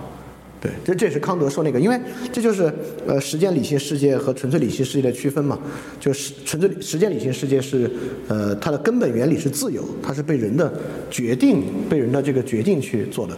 所以我基本上我认为，好，你看这是两个从知识的角度，还有一个从语言的角度，就这些为什么都必然具有信念特征，就是第一节课我们讲过一个非常根本的语言学的概念，就是这个语词的意义不来源于这个语词指向的对象，而来源于语用。其实我们也见过同一个物理学词汇，比如说“原子”这个词，在古希腊的时候和在刚刚发现中子的时候，呃哦发现分子就做元素周期表的时候，和后来更发现了原子的时候。包括原子由电子啊中子构成，就这个原子的概念其实是非常不同的，对吧？也就是说，虽然是这个词儿，但前前后后它也是被很多其他的外部东西支撑的。所以原子论在古希腊的意义和今天的意义，那肯定不是一个意义。那它可能还会，比如说，如果哪天真的有这个呃大大一统理论，那可能还会有别的意义，有别的方式去解释它。也就是说，一个词汇是由它。外部的很多系统去构建的，虽然科学词汇是被它的理论的，已经比日常生活的词汇要坚实的多了啊。比如日常生活人文学科这个词儿啥意思，大家都不可开交的，科学至少没有概念之争，已经很坚实了，但它依然在随着这些东西不断的变化。也就是就是库恩的范式转换嘛，范式转大没有结果，如果范式再转换，所有这些词又要有一套全新的意义去理解它，所以它是有信念特征的。好，这是我对这个问题的一个解释。我我们讨论的时候，知识有一个常用的定义是 justify true belief。那 belief 是被 justify 还是 true belief？虽然后来有一个人他做了一个实验，哪怕你 justify true 也不一定就是就是真的知识，也可能是假的，就但是这还是一个被广泛认可的一个小的定义。还有举一个例子，你说的那个知识也是在自己架构的一个知识，我们就曾经跟同学们讨论过，一加一等于二，这是可以推翻的。它是不是一个绝对真的知识？是不是绝对真理？它是不是真理？还是是可以被推翻的？后来同学们就说，就可以被推翻，不是说什么一对是两对是那种，而是它是在实境之下才是真的。二进制不是这样，它也是我们一个范式中的一种知识，所以就没有真的是绝对，就都是适用于一种情境和哎，这这个也是个数学，不是有这种基本的数学观念？有一种希尔伯特式的，不认为这是符号定义吗？但是有一个人是直觉是布罗威尔、布罗代尔、布罗威尔、布罗代尔力学家，他布劳布劳威尔，他不是直觉式数学吗？他就会认为一加一等于二是符合某种就康德那种意义上的认知范畴的。然后希尔伯特会认为就是变换。还有一个人就会认为他的数论就会认为这个是是是客观真理之类的。那叫啥名字忘了。我就我我的数学知识也不足以让我理解一加一等于二的数学论证啊，好像在数论上是有的，但是这是几种不同的看法。还有什么问题吗？针对这节课？我有一个别的问题。可以。呃，我是有一个就是关于人的交流或者说是人的一个相互认识的一个问题，就是讲到这些，就我觉得一个真正成立的一个共处的一个关系，它必定是要涉及信念，因为说到就是涉及经验，并且涉及一些。就是他也同时反对什么唯物主义这些的东西，但是如果是在交流的时候，这样信念式的交流其实很难直接去进行，就可能出现那种两种情况，或者是一个他们这个其实指代入并不是一个，就是其实没有一个讨论对象和主语的这个东西。那在这种情况下，怎么样能够更好的去交流或者是共处？嗯，你问到一个非常好的问题，就是说。确实啊，如果两个人信念体系完全不一样，就感觉他们俩很难达成共识。但实际上不是，不是的原因就是呢，我我们最开始说到一个问题啊，就是说这个人做善事儿是不是一定要基于灵魂存在和这个福报相等才行？我就说其实也不是，也就是说，你可以想象一个基督徒做善事儿是为了上天堂。但也完全可以有一个坚定的共产主义战是做善事儿，是为了让之后的子孙实现这共产主义的理想。也就是说，对人们的信念是完全不同的。但是，当人们要做一个经验中的抉择的时候，很有可能，即使是不同的信念，他们现在也能够达成一致。原因是因为，第一，很多抉择很有可能跟信念关系不是特别大。就比如说一个基督徒一个佛教佛教徒，他们说今天中午去吃啥啊？那佛教徒吃素嘛，这基督徒不爱吃素。但可能佛教是个女孩，这个基督徒要追求她，那就 你爱吃啥吃啥，这个不是一个问题。这你看，他们是在信念体系之外在解决这个问题，但也有一些问题很可能跟信念相关。就比如说，这是个 NGO，这这现在有笔钱，有笔钱是去做这个事情还是做那个事情呢？他的信念体系不一样。比如说一帮人是这个。纯唯物论者，这个总体功利就是要去做那些对生产力有关有关的事情。另一帮人是那个多元文化主义者，会觉得这个钱当然要去帮助边缘的人了。但他们俩就不能达成共识吗？能。当后者说服前者，边缘的改善恰恰是在现在实现最大功利的一个条件，他们就达成了共识。而这个是最重要的。就就是在沟通中，这个是最重要的。也就是说，你如何能够建立一种，就我刚写过文章说这事儿了，就是你如何能建立一个公约数？你建立一个公约数呢，是在这个方法之下，你们俩信念体系完全不一样，但在这点之上，你们俩能够各拿走你们自己想要的东西。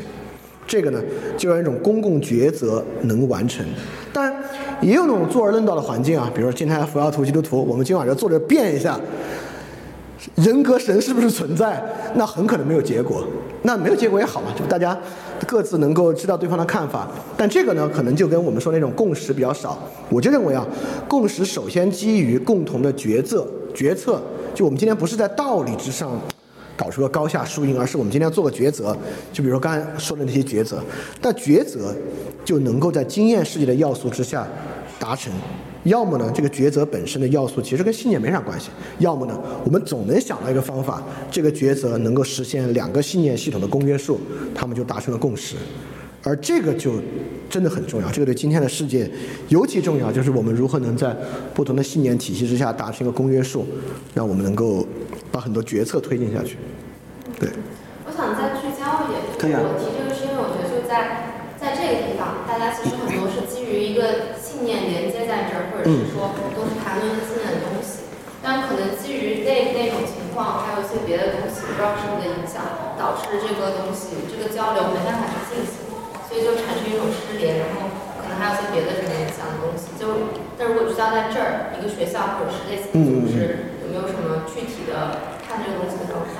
有一个方法，就是当大家发生这种信念之争的时候，如果里面有一个人，他能够举出一个上好的例子来说，这样吧，我们就拿这个例子来谈，如果这个情况之下，你们会怎么做？就是按照你那个想法和你的观念，你可能会怎么处理这个问题？就比如说上次我知道你们有一个那个德语老师这个大家这个矛盾啊，就说如果是你，你会怎么处理这个问题？我认为就大家各自信念带入到这个具体的事儿里面，很可能就能推得更远一点，对。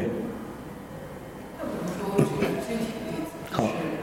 嗯就很具体嗯是有一次我们去访谈，然后就是因为我们发现这个访谈的对象可能对于我们最后想要的访谈结果或者信息不是那么有效，那我们就要把这个访谈就是搁置了，就就空出来不跟他访谈了。那这个时候就跟他涉及到为什么我不跟你做访谈？嗯。那我做那嗯，你要是跟他讲这个理由的时候，我我的出发点是说，我不想骗这个人。消耗我跟可能跟我的就是嗯嗯嗯。宗教信仰也有关系，呃不是宗教信仰，有。神论观念，有神论观念是有关系，有神论信念，嗯，对，我想骗他，然后我的同事就是基于说，啊，可能出于对公公司明白明白。这个名声的这个考虑，或者是我之后可能可以跟这个帮我们联络的人有长期的这个保持关系，那我们其实会遇到说我们两个的信念其实不太一样，嗯。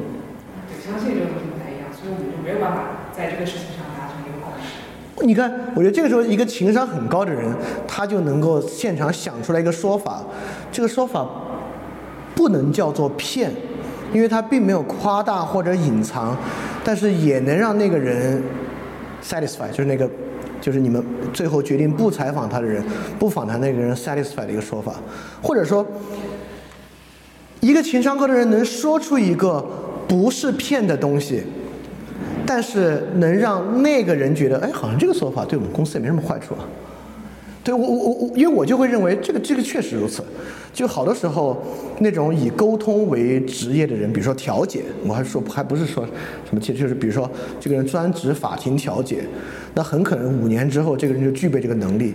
现在上级给了一个 hard choice，反正判决就是这样的，调解结果来了，你给双方说吧，他就能想到一个说法，让那个人挺好接受的。所以我我我也会认为，就这个情况之下，你看这二律背反嘛，起码有很多不同的方式，就是绝对这这是维特根斯坦的信念啊，也就是说，一个东西是不是骗，有时候没有那么明显，但这不是这不代表我们要和稀泥啊，这不代表我们是在找一个和稀泥的方法，而是确实有很多说法，它可能不是呃骗不骗这回事儿去概括的，或者。那个人的关切就是他不想让公司的名声受损，那也有一个说法能够打消他的疑虑，也不是骗。对，这这因为这这还是一个框架式的事情，我只能这么说，因为又又又不是具体是什么事儿嘛，对。但我是相信这样的事情的。相信存在这样一种说法。对，绝绝对存在这样一种说法。对。就是就是就是，因我我的意思，当你处在矛盾之中的时候，你就经常需要发明这种话术，也不叫发明了，就找这种中间的话去说，这是个很重要的能力，我觉得。但是就是你刚刚说的，就是你刚刚说的这个中间的这个道路，是你觉得你说的这个话的一个效果。那他这么看这个话的，就他这个接信息的接收者，他觉得这个话说的怎么样？就是不是你刚刚想的那个效果？哎。这两个之间会不会有概这是我们第三课讲的一个东西啊，就是人能不能知道他人的感受，就是可以的。那不不是说能够预测啊，但是说这个绝对不是说，就像一个黑箱一样，你发出去是完全碰运气。也就是说，这个其实是跟有共同的生活经验。呃，其实呃，比如说在这个实际例子中是有共同的话语体系组成的，就比如说。呃，你你你你如何在里面使用问责这个词汇啊，等等等等的东西去去组成的，对。但是假设他是陌生人，就假设没有这个共同的话语体系的话，是不是就会有二律背反的情况？有话语体系也会出现二律背反的，就二律背反是一个永远都可能出现的东西，而且陌生人你就先聊几句，看双方对不对得上呗，对。所以说，我们能知道别人的感受，还是一个概率。是个概率的东西，是个概率的东西，是个不叫不不不不叫概率，是个。就是你可以 predict，但是不一定对。对对，所以但他但他我觉得很难算出概率来，对。他是那种，就如果这个视角真的哎对上就知道了，这个是哎没对上就不知道，对，就是，但是这个对上是大，就是经常发，不是大概率，就绝大部分情况是这样的。原因是因为人的生活很大程度上需要靠知道他人的感受才进行得了。如果经常对不上的话，他生活早崩溃了，对吧？你你的生活就是要靠这个，这是个生活功能，它不是一个额，它不是一个额外的东西，是一个副产物，它不是副产物，它是我们生活的一种核心功能，就知道他人的感受。我还有个问题，嗯，你说，刚才有一个说那个。说说理性是唯一的可以认识非非直接经验的东西，但好像不太是。比如说像意识流的写作，什么尤利西斯那些，那个走的是个什么路子？就是人们怎么能够读懂那样的东西？没有，理性是指它有确定性。就比如说尤利西斯那种，其实就。它不具备确定性，对吧？比如说理性就是一个数学公式，这就是一种典型的理性产物。比如说康德的道德律令，人不可撒谎，它是有一个演绎逻辑，就是推出人为什么不可以撒谎。但比如诗啊、音乐啊，它当然是可以承载信息的，但它承载的不是确定性的信息，或者说它恰恰不要承载确定性信息。比如写诗，你要有确定性信息，你就就不写诗了嘛，你就就写成这个命题就行了，写成论文就行了，对。不不是说它是唯一去了解，只是说它是有确定性。就正是因为有确定性，它可以有演绎嘛，它可以有三段论，它可以用逻辑上推演下去，它可以推到什么神存在啊等等等等的，是这个意思。而且，他而且他的意思是说，这个道德律令的一个关键就在于，我这么想，别人也一定那么想，因为他是理性的人。但比如尤利西斯，我就知道我这么想，那他不不，他可不一定这么想，对吧？因此，我对尤利西斯呢，就用最开始那个东西啊，它是一个意见。我对尤利西斯的观点，我不会说我对尤利西斯有一个信念，我会说 I have an opinion，就针对这个小说我有个意见。但比如康德就会认为，我对于人的实践道德，我有个信念。这个信念的意思就是说呢，我这么想，而且我很有把握，别人也会这么想。对，它是这个意思，对，是这个区别。但相对于像那些那些一个，就是就是没办法去说就这样的一个东西，就不同的人读到之后，他有随机性去理解，那他是怎么能够说，比如说一个好的是一个好的音乐，它肯定是有某种东西在那里，就能让它成为一个好的，能被更多人去理解的一个东西。那那个是是为什么会这样？它肯定还是依据一定的，不能说。原理或者一定的、一定的一个共同的一个东西才能去理解那个是什么？呃，我觉得这个有很多不同的方式去理解。就比如说，为什么一些菜大家都觉得好吃，这个跟音乐和小说大家都觉得好听好看，某种程度上有相似之处。也就是说。呃，一一是有一些生理性的感觉的，比如说一些节奏感很强的音乐，律动感很强，那是有一些生理性的要素在里面。也就是说，用康德的话说啊，在那个自然必然性里面是能够取得对于好坏一定的理解的，是一种物理刺激和一些物理反馈，这是有的。那另外一部分，比如说好坏本身大家的相近性，比如说啊，就为什么现在你也知道以前古典乐那都是二十分钟、三十分钟，那现在的音乐。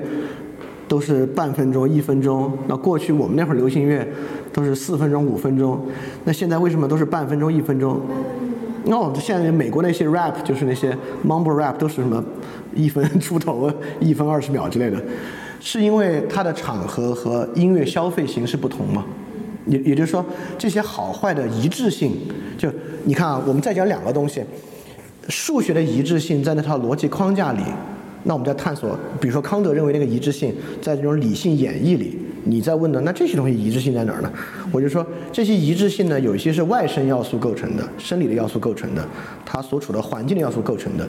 那这些一致性呢，也有内生的要素。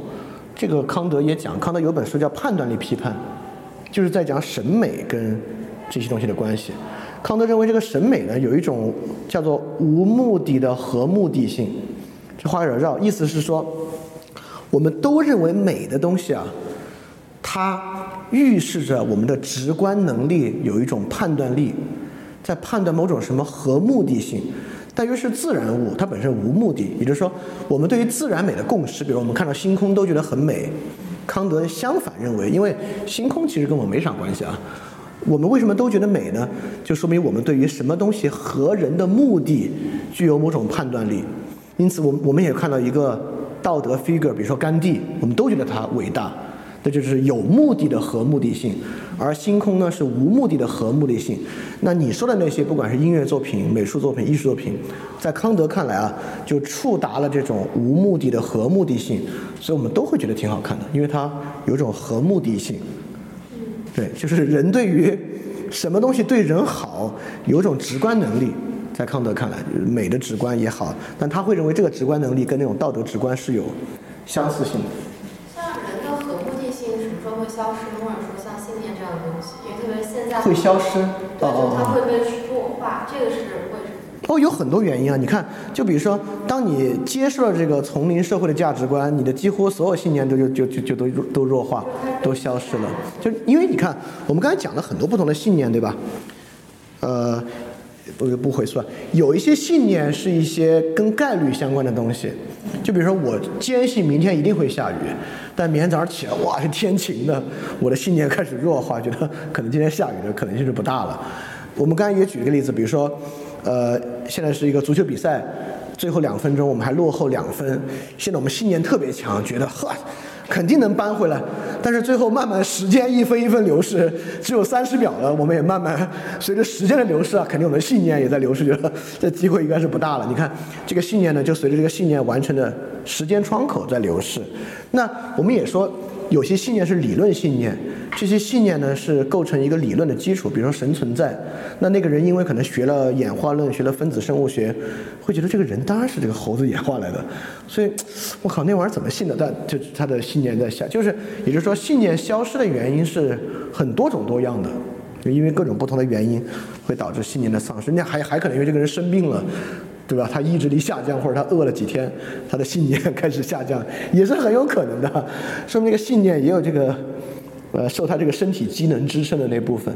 就像刚才我们说，啊，那会儿你没来呢，就信念它不是一个命题。有时候他的另一个展示是情绪，对吧？那因为是情绪，他当然会认，比如说，因为这个人喝酒喝多了，所以他信念开始瓦解。至至少在他醉的这段时间，他的很多信念瓦解掉了，很有可能，对吧？对吧？比如说他喝酒之后，他他的 自制力丧失了，很多信念开始瓦解，做一些他平时不会做的坏事是很有可能的。对，所以信念的瓦解原因有很多，就是因为信念不是命题，它不是逻辑支撑的，对，它有各它有多种不同的支撑。对吧？因为它本身不是命题，它必须有经验，它才会真正获得内涵嘛。不然的话，人人都追求幸福，那不只是句空话而已。对，所以信念的瓦解方式是多种多样的。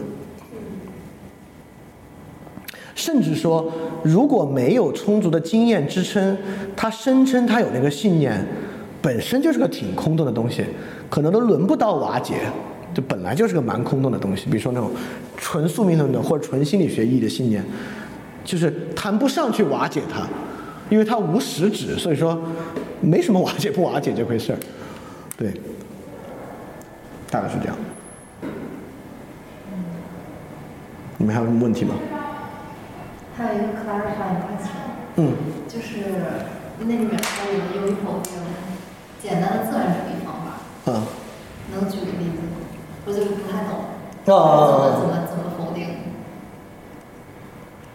嗯，我想想一个典型的自然主义的例子啊。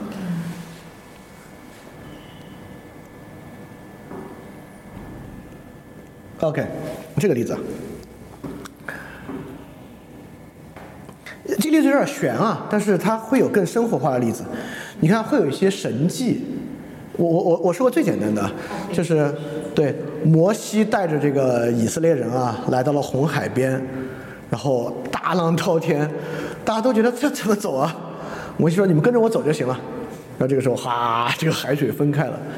这个自然主义是什么意思啊？这个自然主义这个意思，人当然是靠归纳来生活的，对吧？就是虽然修魔说归纳有这个问题有那个问题，归纳不通通达本质，但康德和维斯特坦都认为，管不管什么本质，你不这么活你还怎么活？人就是这么活的。人靠归纳构成生活信念，就叫做自然主义。因为好多归纳的东西，并不是受到唯物主义有那种完备性支撑的，对吧？这就是自然主义。但是呢，信念在否定这样的自然主义。我我举个不那么神迹的例子，我想想，啊，很简单嘛，举个这个例子啊，呃，假设我是个战士。我平时的体力我自己知道，平时训练演习我都知道，我就那么回事儿，背着这些装备十公里到顶了。但今天啊，因为情况紧急，我的这个作战任务，比如我去救我的战友，就在二十公里开外，这时候我还敢去，就是在用信念去否定自然主义。当然也可以不这样啊！我是又有套心理学啊，我是读过一本书，说人在这个重要性的推动之下，他的体能会增加百分之五十。我一算哦，百分之五十差不多，刚好十五公里能去。对，但我也可能是因为信念，我就克服这样的自然主义，我也敢去做。或者我们可以说，孔子那个所谓“不可为而为之”，他怎么知道不可为呢？那肯定是他一种生活的归纳和经验嘛，这种自然主义的看法。但他的信念促使他克服这个自然主义，他还可以去做。对。那比如说，还有一个问题就是信念和知识和真理嗯之间，就是他们之间的关系。就有的人可能会觉得，我的信念也是一种真理。那那如果维特根斯坦说话就会说，你可能不知道“信念”这个词儿是啥意思。对，“信念”这个词的词义就是说，你知道它不是真理，你你才说 I believe something。如果是真理，你会说 I know something，对吧？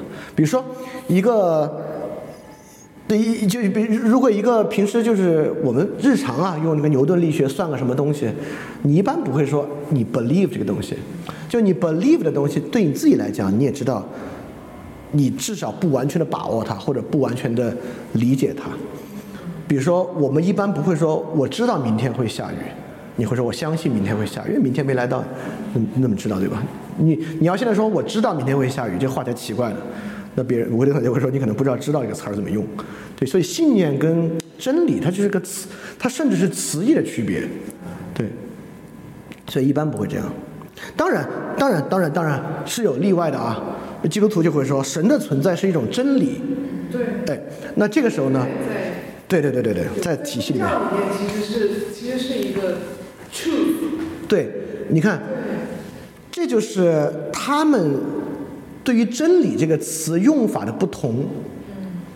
你看，他们用我我我我举个语用啊，啊，就是比如基督教他会说，“So you shall know the truth, and the truth will set you free。”你们必须晓得真理，而真理会让你得自由。